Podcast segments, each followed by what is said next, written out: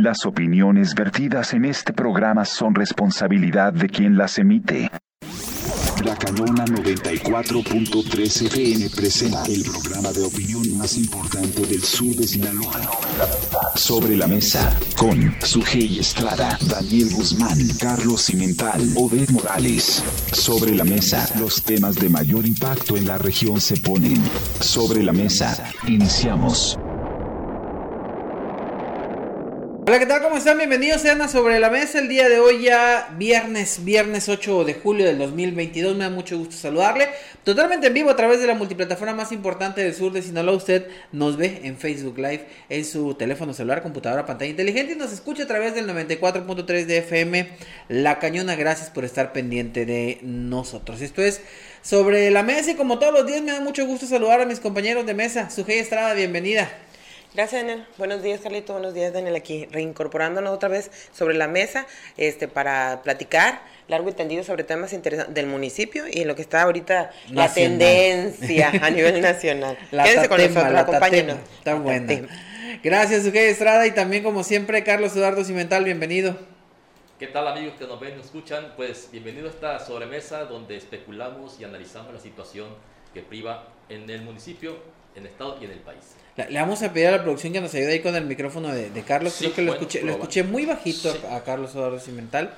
A ver si la producción nos, nos apoya tantito para subirle a, Carlos. va a volver a saludar a Carlos. Carlos, lo saludo de nuevo para escucharlo.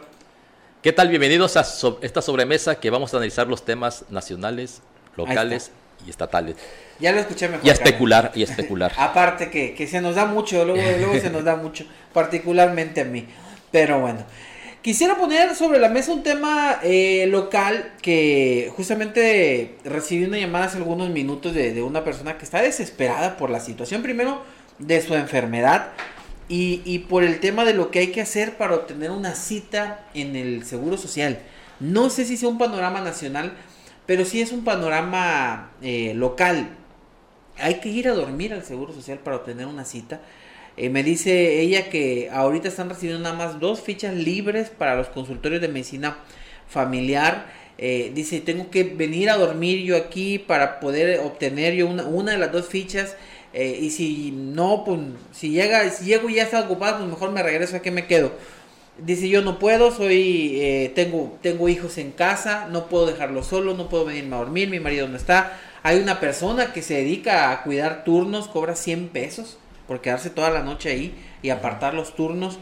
Eh, dice que incluso hay enfermeros ahí a los que si tú les pagas una lana, te ponen el turno, pero si cuando vas al turno resulta que está el otro enfermero, te elimina de la lista de, citas porque el que te, al que le pagaste fue al otro enfermero.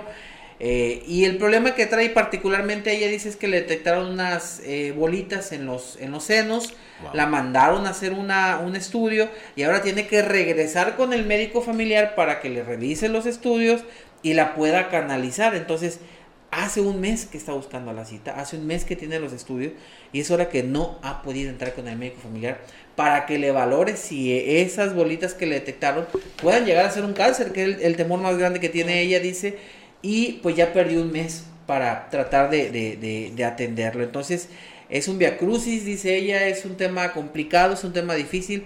Dice, ahorita eh, el caso es mío, pero en este mes he visto cómo viene gente y es lo mismo, dice, hay quienes sí se quedan a dormir, hay quienes le dan la cita, vienen y se las quitan, se las borran. Entonces eh, es, es, un viacrucis total y, es un tema eh, complicado, difícil el que se está viviendo en el seguro eh, social. Pongo el, contexto para que veamos de dónde nace justamente el tema que traemos hoy a la mesa. Y pues una situación difícil, Sujei. Sí, pues mira, yo creo que todos los que hemos sido derechohabientes, somos derechohabientes del Seguro Social, pues en algún momento lo hemos padecido, este que ahí pues falta un orden eh, logístico operativo para atender este tipo de, de, situaciones, o sea, hablemos de, de prioridades, porque hay veces hay que también ser razonable que a veces quieres ir a, vas a consulta por un malestar menor, si ponemos que un gastritis si tú quieres que puede esperar, pero hay gente como en este caso que no puede esperar, entonces creo que ahí le ha faltado al Seguro Social ser un poquito más este más están más atentos con, para saber discernir, como el, famoso triaje que hacen al momento que llegas a un hospital. O sea, de tener casos urgentes y casos prioritarios. O sea, una persona que si Dios no lo quiere esta persona, esta paciente, llegara a tener o, con las bolitas que se le detectaron, llegaran a ser tristemente cáncer y maligno, o sea, ya perdió mes, mes y medio de, de, consulta. Yo lo viví en carne propia esta situación. Tuve que irme hasta Mazatlán para buscar que, pues, no, sin pretender ser este, presuntuosa o algo, o sea, uno a veces tiene que buscar la manera este, de recurrir a otras personas pues para que te atiendan inmediatamente. Buscar la, palanca que la palanca famosa, porque realmente el Seguro Social, si algo lo identifica o si algo lo caracteriza, es por la indolencia que existe. No quiero decir que sea del personal médico, sino que son, es parte operativa de ellos, de que no, a años, porque esto no es de ahora, ¿eh? Esto tiene años. Y aparte, si uno como derechohabiente lo fomentas al darle propinas, al, darle este para al, al, encargado o a alguien de ahí para que te aparte el turno, vamos generando vicios. Mira, yo me, cuando yo me atendía, cuando en lo personal me iba al seguro y me atendía, veía gente que tenía una cita reservada para las 5 de la tarde llegaba a la 1 de la tarde. O sea, y son vicios, tienes la cita a las 5, por respeto el horario, no es a las 5. Entonces, ¿por qué? Porque eso permite este, que ese, ese, esos tipos de vicios sigan fomentando y no es correcto. El asunto de, de apartar la cita no debería ni tener razón de ser, debería de haber un apartado por las tardes este, para este tipo de casos, en, en, los, en, en, los consultorios de la algo, por ejemplo, medicina familiar, de trabajo social, que también tiene un departamento de trabajo social, para que ella los encauce sin necesidad de que esta gente madrugue a, a las 3 de la mañana. Porque llega, creo que a las 8 de la mañana ya están reportándose el personal en el Seguro Social. Entonces sería una manera de que trabajo social actuara en, esta, eh, en este en estos casos y pues si fuera ella quien llegara, sabes que esta persona ya vino a consulta tal día, necesita que la consulta porque es urgencia, porque le detectaron cáncer o tiene este el dolor de estómago que presentó, la mandada es una endoscopía, resulta que hay algo ahí que necesita canalizar, porque esa es otra, o sea, llegas al hospital, eh, al hospital a ver si te pueden atender, a ver si puedes alcanzar turno, te pasan al, al médico familiar si tienes suerte, y de ahí tienes que esperar meses para una consulta especializada. O sea, aquí seguramente a estas alturas del partido, tomando el, el, el, caso de esta persona, yo en lo personal recomendaría es que no pierda tiempo, mejor busque una oportunidad a través de DIF municipal del ayuntamiento y que la canalicen a Culiacán, al centro oncológico. Porque la verdad, eso es, ahorita es la primer traba, pero para que le den la consulta al médico especializado, ese es otro, ese es otro, otros meses de espera. no, pregunté, no pregunté porque me decía, ya, ya vengo de con el ginecólogo, ya tengo mi, mi estudio que me el ginecólogo. No sé cuánto tiempo pasó de que se lo detectó el médico familiar a que la mandaron con el ginecólogo, porque esa es otra. Esperar que haya cita con el ginecólogo. Y ahora está, ya perdió un mes para regresar a que, a que le valoren el resultado. E, e, esa es, la otra. Lo que yo le dije, a lo mejor de pronto sí como que sentí que, que se quedó en un momento pues de qué mala respuesta. Le digo, lo que yo te recomiendo es que vayas con un médico particular. Sí, que cuide primero su salud. Y se me queda así como de, pues, es que ve con un médico particular para que te valore sus estudios y entonces ya procede lo que dices, ok, a ver, vamos al, al, al DIF. Bueno, ya con un resultado de un médico, pues buscar por otras opciones, porque la verdad es, debe de, debe de ser una cosa bárbara primero eh, pensar que puede ser cáncer. luego llegas ahí y, me dice, aquí me dijo una señora, dice, es que mi mamá se me murió de cáncer porque estuvo igual que tú, le dicen. Sí, claro. Entonces, eh, eso te, viene y te pega en el alma horrible y, y, yo, yo, yo vi, obviamente, yo, yo la escuché cómo se le quebraba de pronto el, pensar que pues sí podría ser cáncer y que podría terminar pasándole eso, ¿no?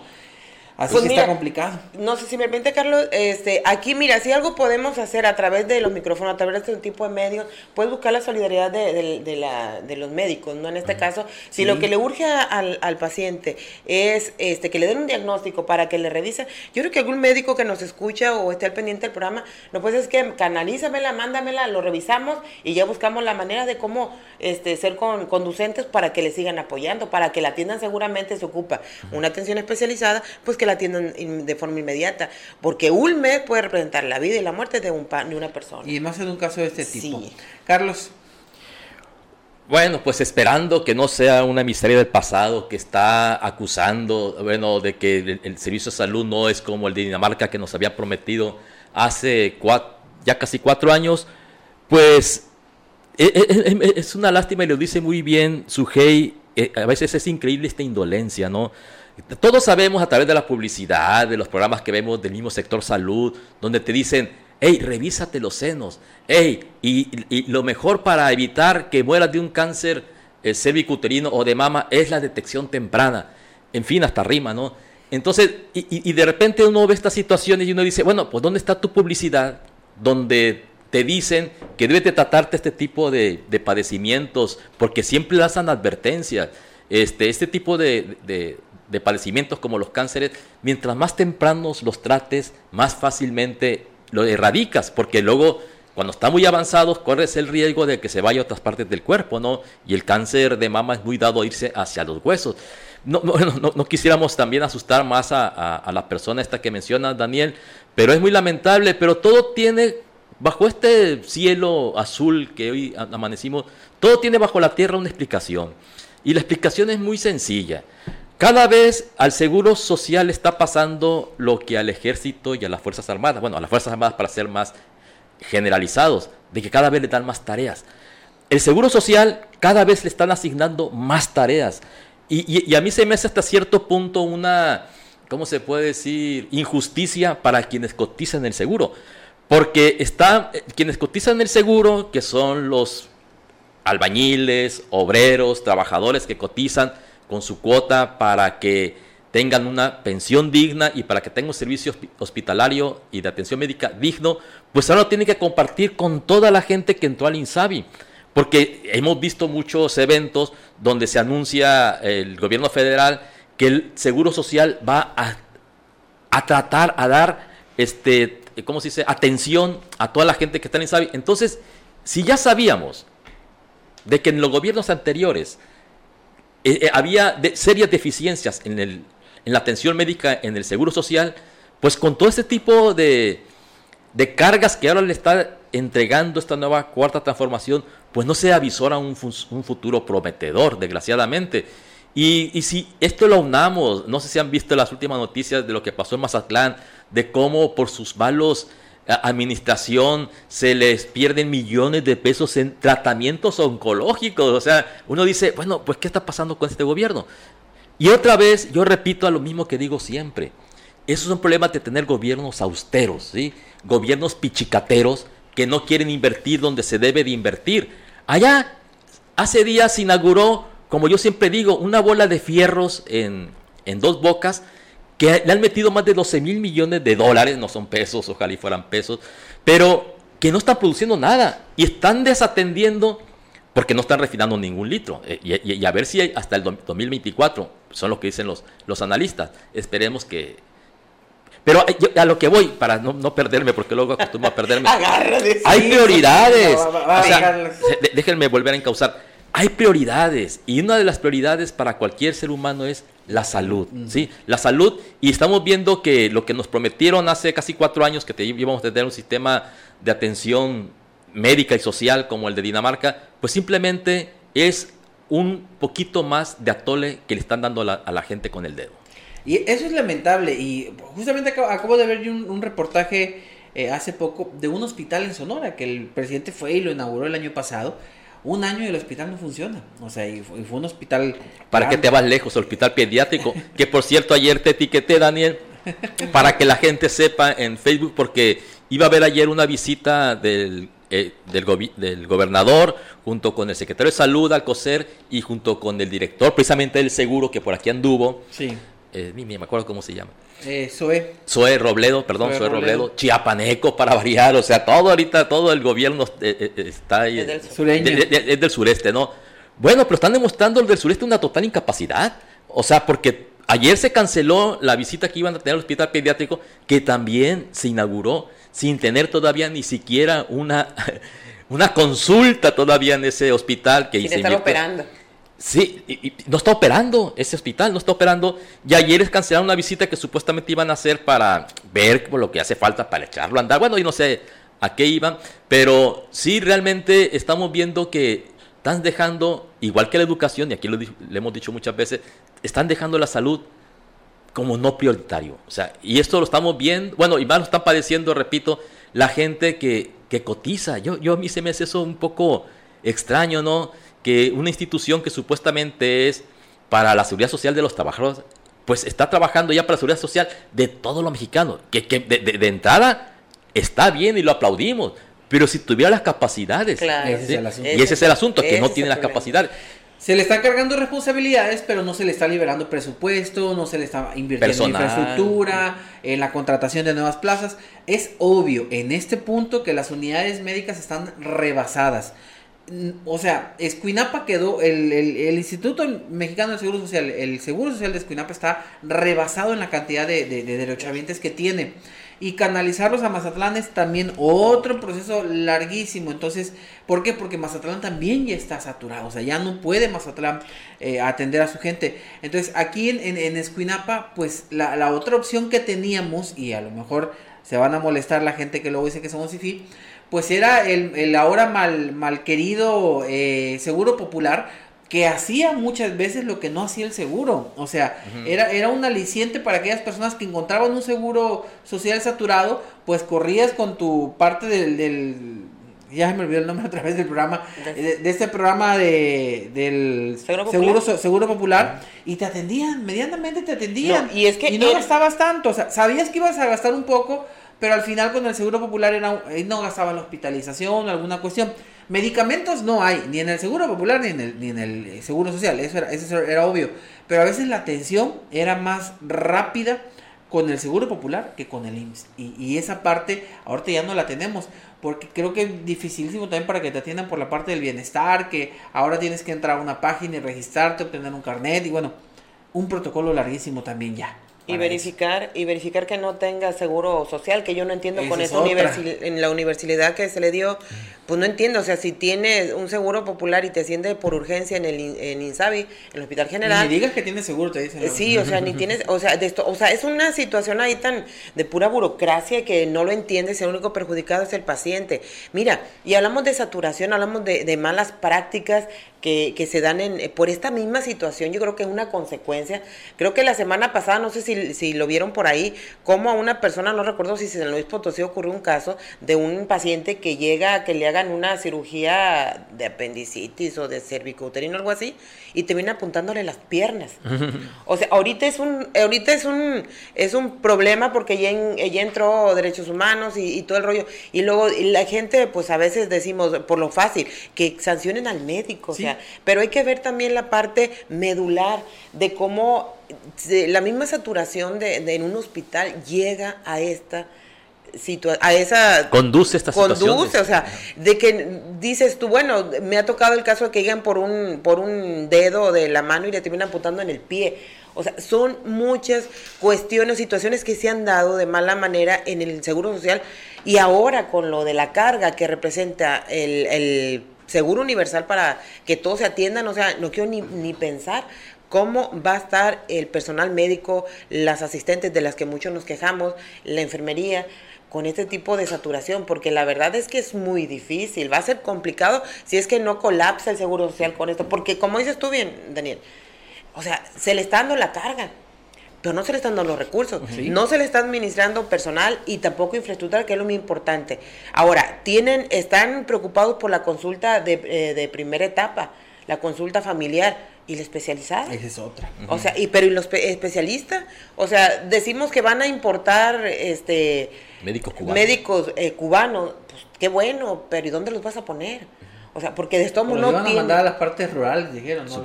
Bueno, ese era el proyecto, pero ¿qué pasa con la atención especializada Sí, sí, del- sí. de los hospitales? Ahora, antes la gente, ah, lo comentamos ahorita, de que antes aprovechaba eh, la coyuntura que había, ese, la, la laguna, para atenderte más rápidamente en el Seguro Popular, y lo hacía Ajá. la gente, de los derechohabientes. Ahora, la- las personas que no tienen acceso a- al seguro van a poderse atender en el Seguro Social. Figúrate, si ahorita madrugan a las 3, 4 de la mañana o duermen ahí esperando una consulta, no me quiero imaginar cuando tengan esa opción, eh, todo el ciudadano de ir a atenderse. Y la carga laboral para el médico que esté Y es, atendiendo. es difícil. Yo creo Es muy que a- complicado. A, quien ha tenido, por ejemplo, en Mazatlán, eh, hay historias terribles de gente que se mueren en los pasillos esperando entrar a, a que lo consulten, llegan muy enfermo, te sientan en una silla de ruedas, si es que no alcanzas algo en el área de urgencias, y a esperar. Y, y la verdad, hay, hay, hay, historias que dicen, es que esperan a que te mueras. O sea, si sobrevives uno o dos días ahí sentado, ya te pasan a una cama o te, te empiezan a tratar. Pero es un, es un tema eh, duro y al, al, mismo tiempo, pues entiendes, ¿qué va a hacer una enfermera con un hospital lleno? ¿Qué va a hacer un médico con un quirófano que a veces también está saturado o, o, o no está funcionando o pasó algo que de pronto dicen se contaminó y, y no pueden operar? pues ¿qué van a hacer? Dejar al paciente ahí. O sea, yo quiero pensar que el personal médico no es insensible, sino que el personal médico no tiene para poderlo hacer. ¿Y qué más le queda? Pues dejarlos ahí en los pasillos. Y, y así los han visto en las camillas, en los pasillos recostados, quejándose de dolores, pues esperando a que, a que haya alguna cama libre, a que se muera uno de los que están encamados para poder pasar a uno para allá, a que salga, salgan del quirófano. Y, y son temas complicados que obviamente aquí, aquí a quienes les rayamos la Mauser, se las mentamos, son a las enfermeras y los médicos. Pero ellos... A lo menos responsables, a, digamos. A lo que pueden ser los menos responsables. Pero ellos, ¿qué pueden hacer si no tienen adentro la capacidad para poderte poner en una cama? Pues mínimo te dan una silla de ruedas.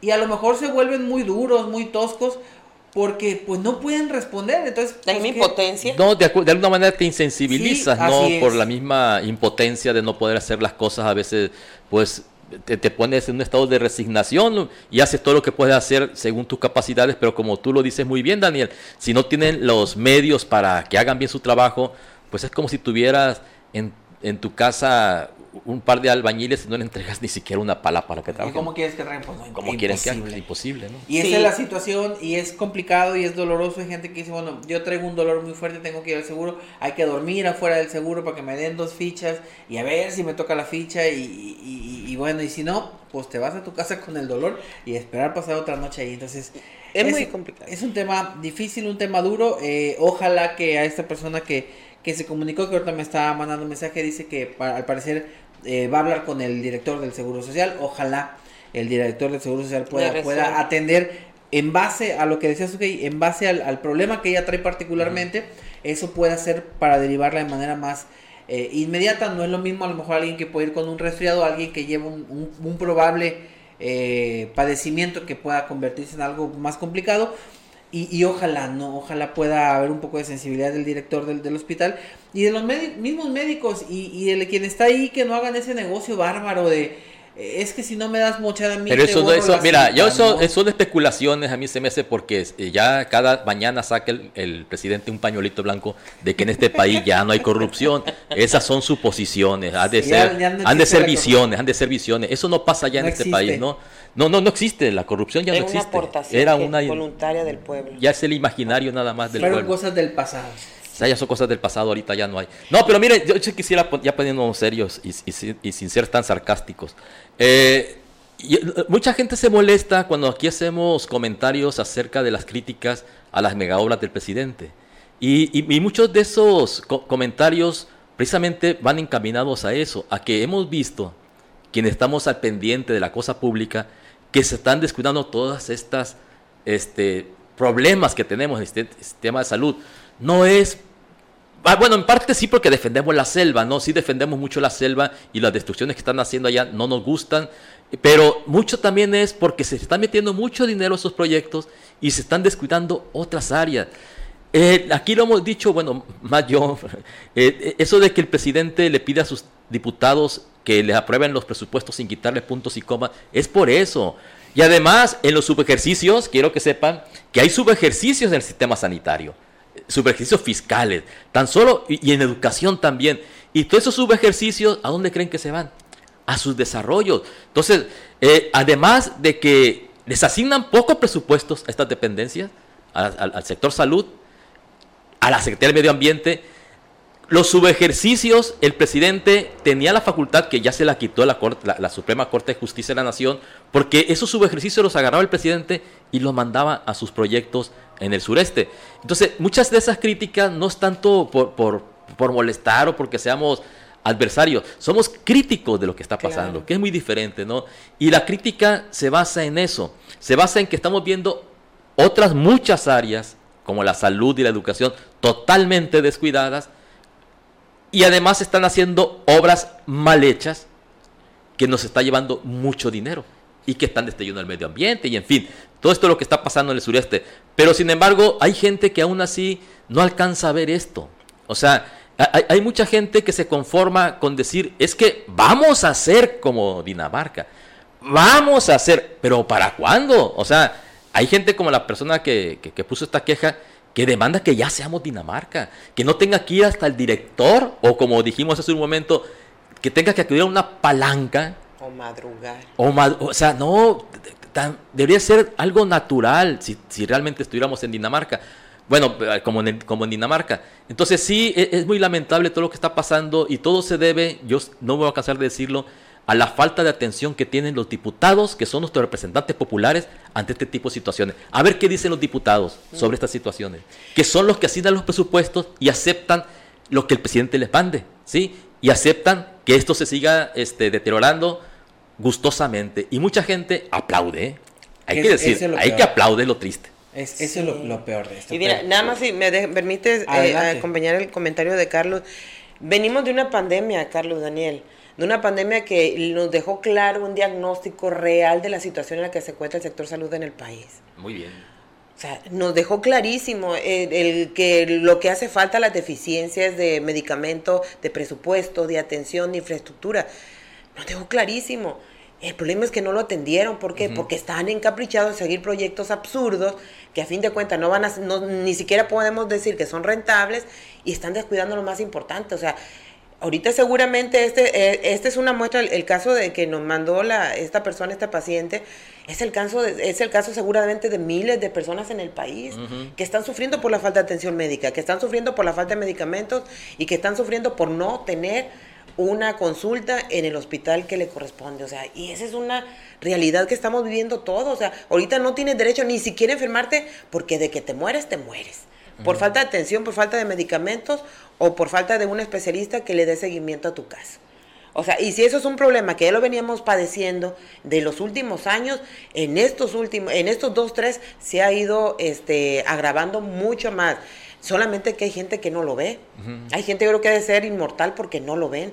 Pero uh -huh. todos tenemos un paciente en casa que sufre por la falta de medicamentos, que sufre porque no lo han entendido, o sufre porque lo tienen, nada más le dan una paracetamol para que se cure la uña enterrada del pie.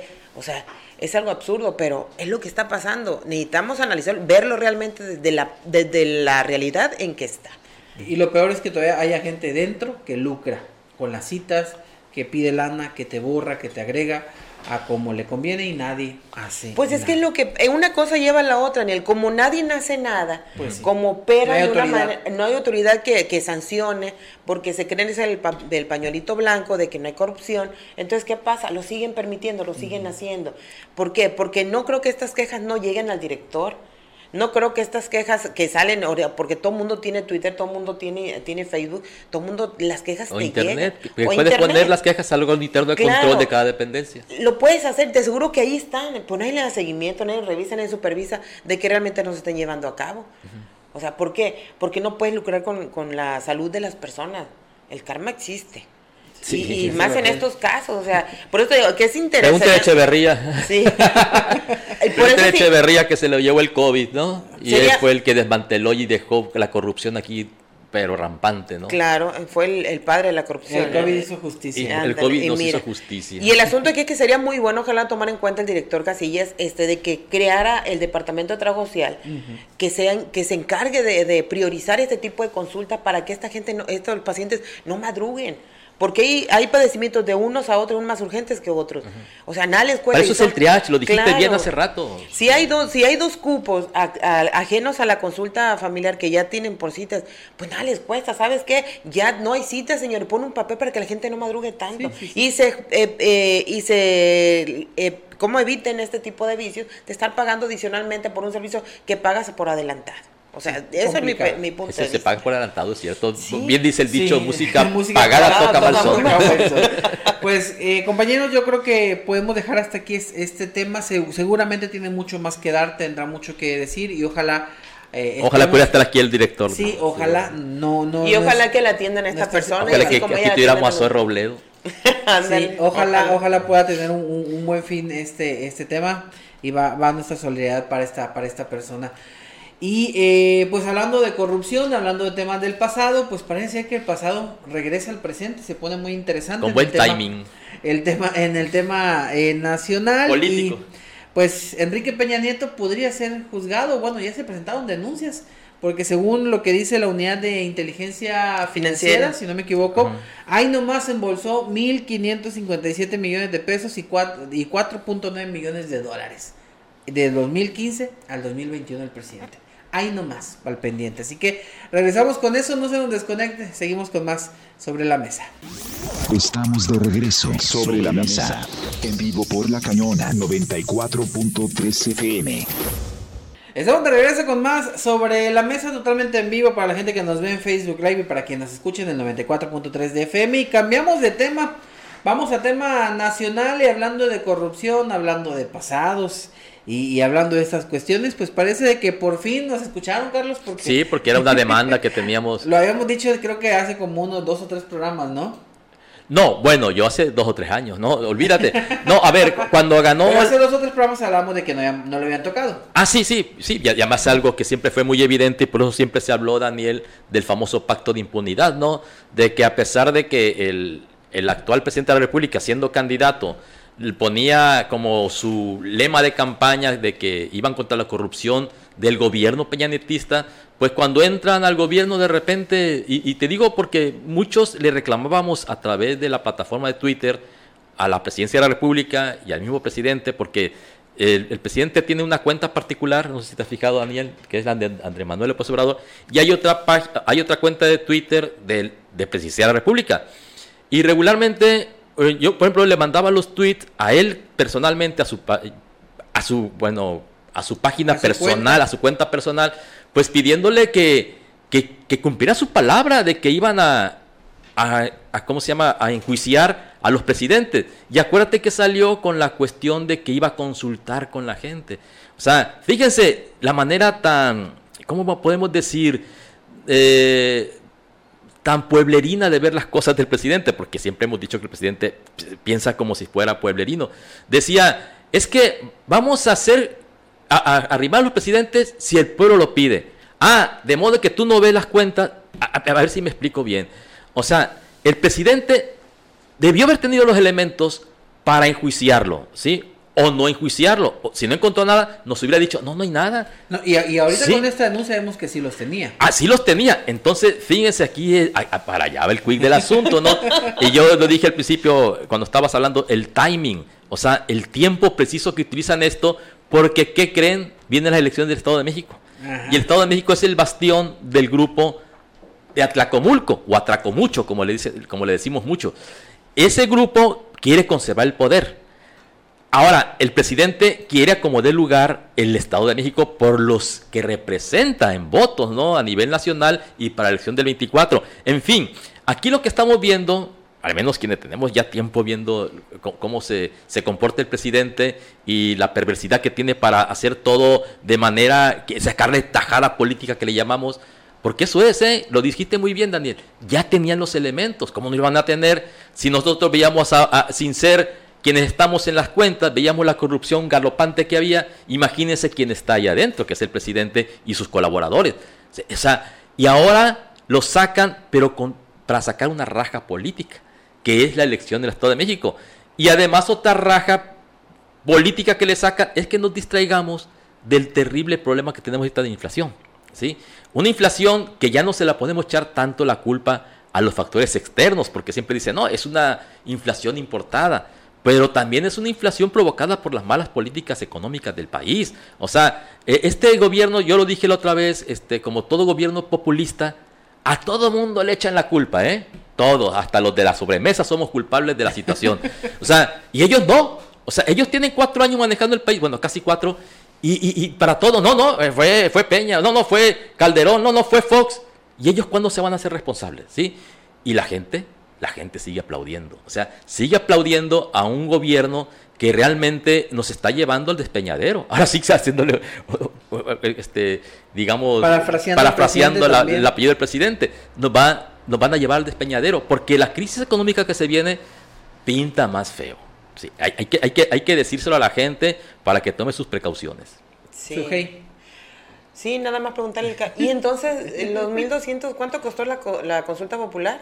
Del, eh, mil, mil seiscientos millones de pesos. O sea que fueron nada más así. Lo que se clavó este. Lo que se perdió ahí. lo que se, fíjate, ya perdimos lo que se robó Peña y luego los mil seiscientos. De, no, hombre, los mexicanos somos riquísimos. podemos, te tiramos el dinero por todos lados. No quiero imaginarme mil seiscientos millones en el Seguro Social o en el Hospital General. Por ejemplo. En el sector salud o en, o en, en los programas de educación. Lo la que verdad. Lo que si no se haría con ese dinero. Y todavía dicen la gente, es que la gente no quiere. Ahí está, no había necesidad de la consulta, señores. Había pruebas, había sustento suficiente para meterlo a la cárcel.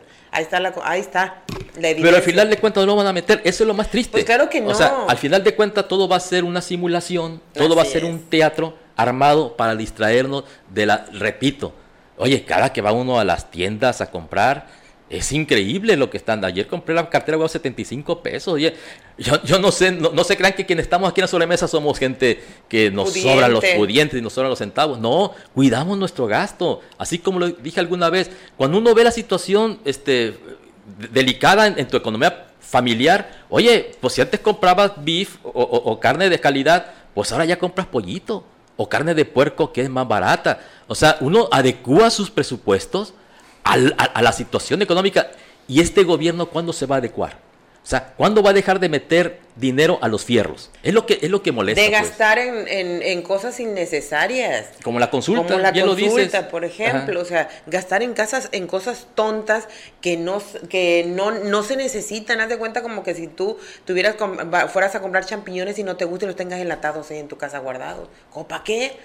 O sea, es un gasto absurdo, es tonto. Y sin embargo están descuidando temas tan importantes como la educación y como la salud del mexicano. No chinguen. Sí, sí, sí, sí, sí, indigna la verdad. Y, secundo, tu palabra. Suscribo. Me salió del alma. Como dice la chaviza, X2. Pero bueno, según lo que dice Pablo Gómez Álvarez, que es el titular de la Unidad de Inteligencia Financiera, el expresidente Enrique Peña Nieto formó dos empresas con familiares antes de llegar a la presidencia, una de las cuales tenía una relación simbiótica, dice el titular de la UIF. Eh, con una compañía extranjera. Esta última se convirtió en proveedor de su administración, en la cual se benefició de contratos por un total, dice, de 10.533 eh, millones de pesos, que es más o menos lo que, lo que se estuvo llevando. Ellos detectaron, yo quiero pensar que lo acaban de detectar, la verdad, si no hubieran empezado desde, desde el primer año de gobierno de esta administración. Se acaba de dar cuenta Pablo, Pablo Gómez, si se llama así el Pablo Gómez, que el presidente Enrique Peña Nieto se hizo 261 transferencias internacionales del año 2015 al 2021 que sumaron este total de 1.557 millones de pesos y 4.9 millones de dólares que serían cerca de ¿cuánto nos gustan pesos? ¿Cuánto dijiste? 4.9 millones de dólares. 80 millones de pesos. 80 millones de pesos, entonces pues es lo que se llevó el, el, el expresidente según sus cuentas, que hasta hoy, casi cuatro años después, le vinieron a votar. Oye, pero bueno, eh, la, mm, información que dio el, el encargado de la, fiscalía decía que la denuncia era por 26 millones, ¿no? Pues a lo mejor le No, y lo que más debe de avergonzarle a este gobierno, bueno, por aquí me dijeron ya que no le tire hate al presidente. Va a ser al gobierno, ¿no? Al, gobierno, porque sí es cierto, el presidente nomás representa a un gobierno. Lo, lo más triste es que dice el, el director de la UIF, el fiscal, que esto fue una denuncia particular, ¿eh? O sea, esta queja no viene del gobierno. o sea, es lo peor. O sea, uno dice, bueno, ¿en qué maldito mundo estamos viviendo, no? O sea, quienes tenían todos los elementos, este, no lo acusan, lo acusan particulares. O sea, hay que poner atención. Y el presidente ayer lo dijo. Tiene la pedra y se esconde la mano, ¿no? No, y el presidente ayer dijo, no, que esto, eh, eh, ellos van a estudiar bien. Acuérdense que el presidente siempre le ha mostrado mucho respeto el respeto que no tenemos los ciudadanos a Peña y que nunca se lo tuvimos cuando fue presidente. Era muy divertido. Él, sí se lo tiene, ¿no? El, respeto que le tiene el presidente de México. Pues, nomás hay que ver cómo habla de él. Por eso te digo, casi el se le sale. presidente Peña cada vez que lo menciona. Oye, Carlos, y nada más falta que, que la denuncia particular de en contra de Peña Neta sea Lozoya. No sea Lozoya. sea Lozoya que no tiene los elementos. Ahí, ¿eh? ahí le la va, cárcel. ahí le va para que se entretenga. No, la verdad no, ya poniéndonos serios porque sí, eh, muchos votamos por algo diferente, ¿no? Y, y por eso mucha es la molestia que tenemos algunos ciudadanos que realmente somos de izquierda, o sea, a mí no me pueden quitar eso, yo tengo mi corazón a la izquierda, es que este presidente no es de izquierda, o sea, este presidente está continuando un sistema, está permitiendo que la impunidad siga rampante.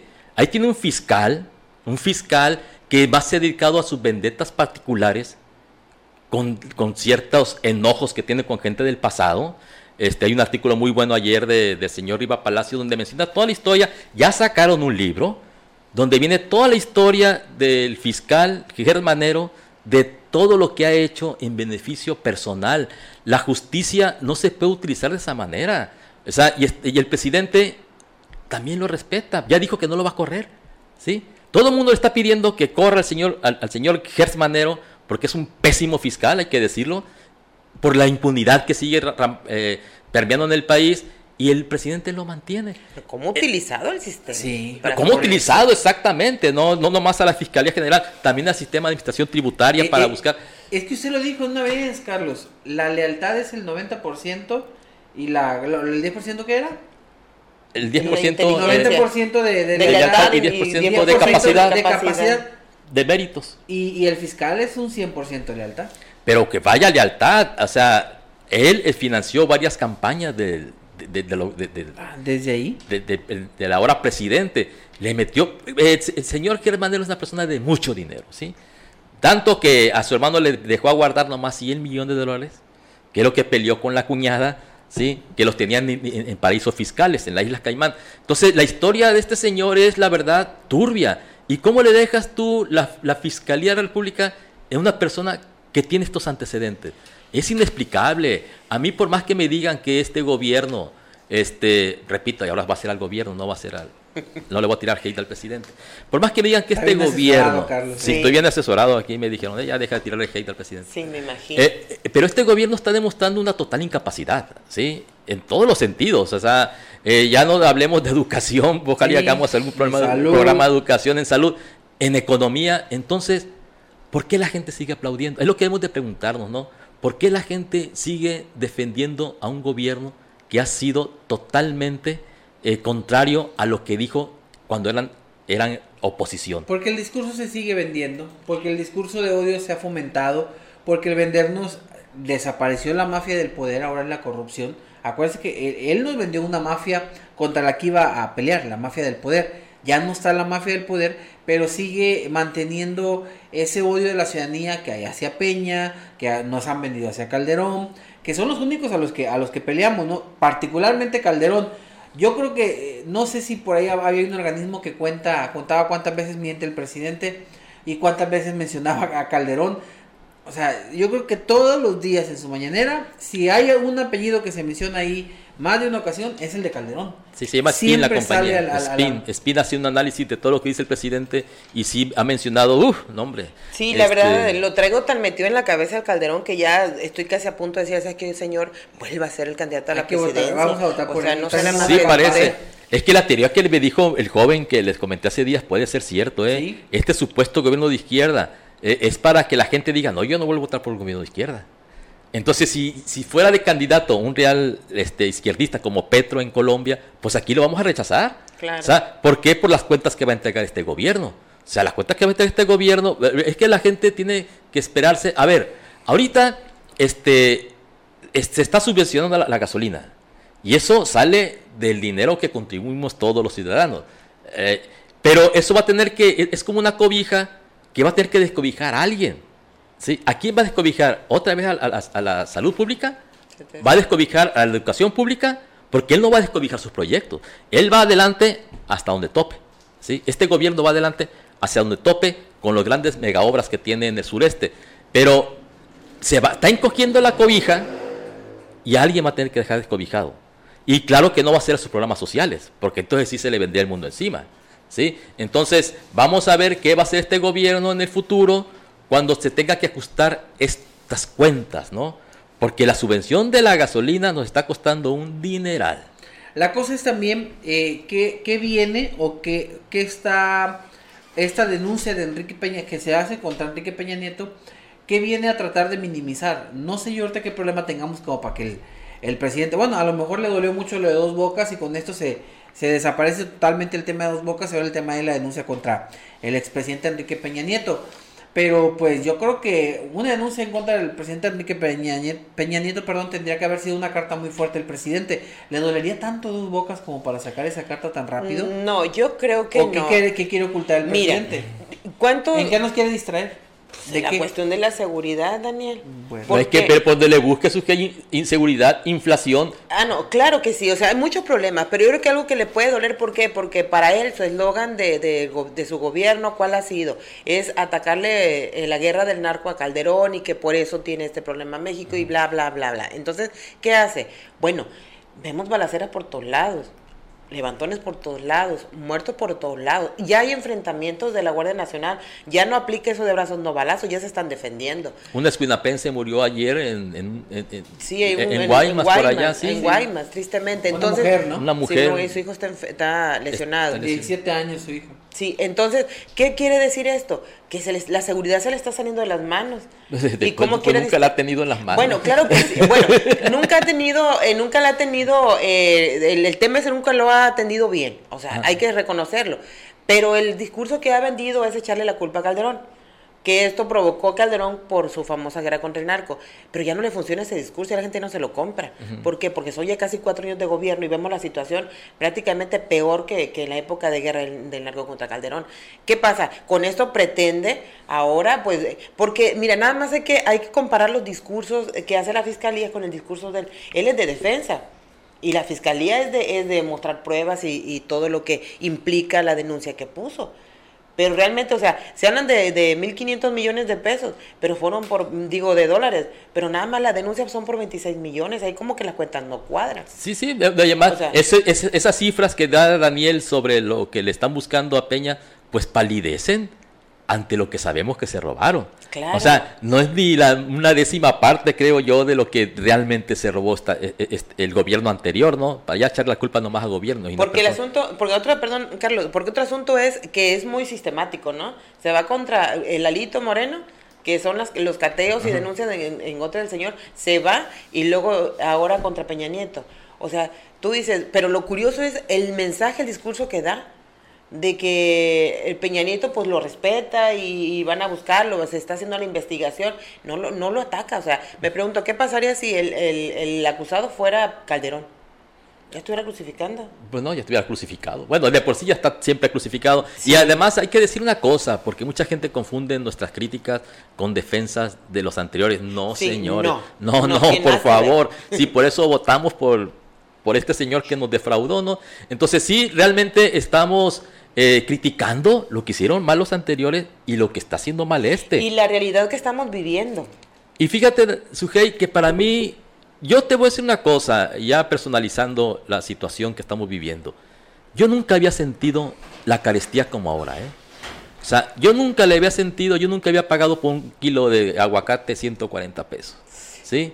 O sea, yo nunca había visto que el- los precios de los productos básicos estuvieran tan altos. Y, sobre todo, le- y mira, hay indicadores como, yo recuerdo que los, la cartera de huevos cuando inició este gobierno hace tres años y medio estaba como en 50 pesos, ¿sí? Ahorita está en 75. Bueno, ya son 25, ya es un 50% más que aumentó tan solo una cartera de huevos. Entonces, para mí es lo que más siente la gente, ¿sí? Porque ese apoyo que le llega, Ese apoyo que le llega, eh, que además es de nuestros impuestos, un día voy a tener lo que paga uno de impuestos para que vean que uno contribuye con ustedes, ¿sí? Pero e- e- ese, ese apoyo va a ser insuficiente, va a ser insuficiente porque la gente va a ver que en sus mesas puede tener menos cosas, ¿sí? Cada vez va a tener que bajar más la calidad de su dieta. Así como, repito, uno se adecua y se ajusta a, a- a- a lo que tú tienes de ingresos, suben los precios, pues tienes que ajustar tus, tus gastos, ¿sí? Utilizar menos el coche, más la bicicleta, en fin, cada quien tiene sus estrategias. Pero sí es lamentable que, que uno sigue viendo cómo eh, mucha gente, cuando hacemos estos comentarios, nos, nos echan, ahora sí que hate, cuando realmente nada más son críticas que estamos haciendo porque al poder hay que criticarlo, al poder no se le alaba, Ni se le al poder se le cuestiona, no se le aplaude. Así o es. sea, porque son nuestros empleados, entiendan eso, quienes nos ven ahí en, en- en- en sus pantallas, ellos son nuestros empleados y tienen que darnos cuentas.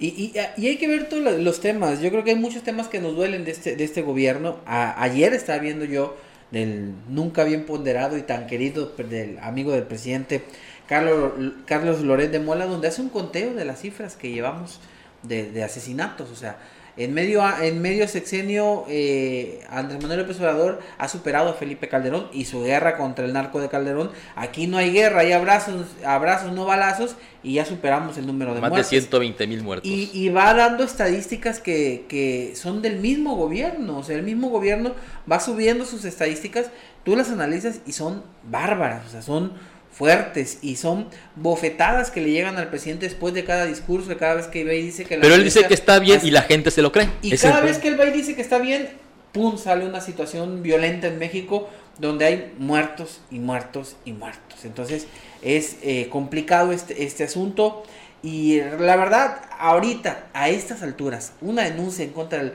del, eh, presidente Enrique Peña Nieto debería haberle dado vergüenza a Pablo Gómez haber salido ayer a decir. No, eh, haberle hace tiempo, pena. hace, hace mucho tiempo perdió la vergüenza Pablo Gómez, hombre, olvídate. ¿Alguien tendrá vergüenza o un No, de no. dignidad en el gobierno Hay actual? mucha gente que ha incinerado sus biografías, ¿sí? Las ha incinerado Sí. gracias a este partido, o sea, gracias a este, a este gobierno, perdón. Porque sí es cierto, acuérdense cuando Pablo Gómez era un gran tribuno en la, en la- en la izquierda, era nuestro héroe, ¿no? Era nuestro héroe cuando iba, se les plantaba enfrente, igual que Porfirio Muñoz Ledo, que él sí ha mantenido una posición más digna, ¿no? El señor Porfirio Muñoz Ledo, nuestro respeto y nos quitamos el sombrero ante él, porque ha sabido marcar su línea del actual gobierno. Que ya dijo el presidente que por los años ya no... Ya no Sí, ya- que ya chochea, ya ¿no? Como chochea. siempre, el presidente, él no chochea, ¿no? Él no chochea. Pero para él siempre hay manera de descalificar a la Así persona, no a los argumentos que maneja. Si se Pero fijan, sí a la persona. pero sí a la persona. Es, es- es- eso ha sido su, su carta de presentación del, del presidente.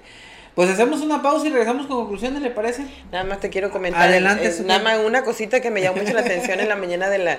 Porque déjeme que yo escucho la mañanera, no la veo, la escucho mientras me estoy cambiando para venirme al programa.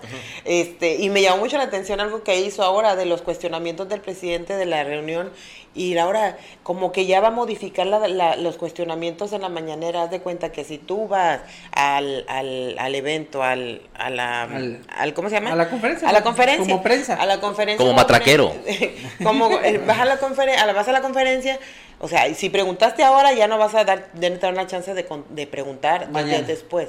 O sea, te van a agendar para que, a ver, ahora te- a quién preguntó fulanita, ah, ok, le toca a los otros. Como que ya van a ir reduciendo tus participaciones y digo, no, pues qué padre la libertad de expresión, el que busca desma- que Bueno. desmonten la, la- El- el, el- dato de la libertad, ahí vamos. Se ve que el que manda, manda. Y aquí el que manda es él. Y si ahora vamos a preguntar por turnos, es que es parte de la pluralidad. O sea, para que todos tengan oportunidad. Sí, ese es el argumento, hoy me dio risa, pero bueno, está Para que bien. todos tengan oportunidad. Entonces, bueno, siempre hay algo nuevo con el presidente. Siempre hay algo nuevo. Sí. Va- Vale, vale la pena disfrutar esas mañaneras. Sí, pero Adel, ya para terminar esta, esta parte, pero antes, ¿cómo nos divertíamos, no? O sea, ¿cómo nos divertíamos con los memes de Peña y su familia? Ahora también nos divertimos, nomás que hay que no, asumir. no, ahorita a- hay mucho hate. hay, hay que asumir hay el hate nada más, o sea. Sí, hay que asumir el hate, sí hay, es que, hay cierto. que divertirnos y esperando Porque, que, que porque antes eran pocos los que defendían al Sí. presidente y ahora son, hombre, No, millones, ¿no? No, y es,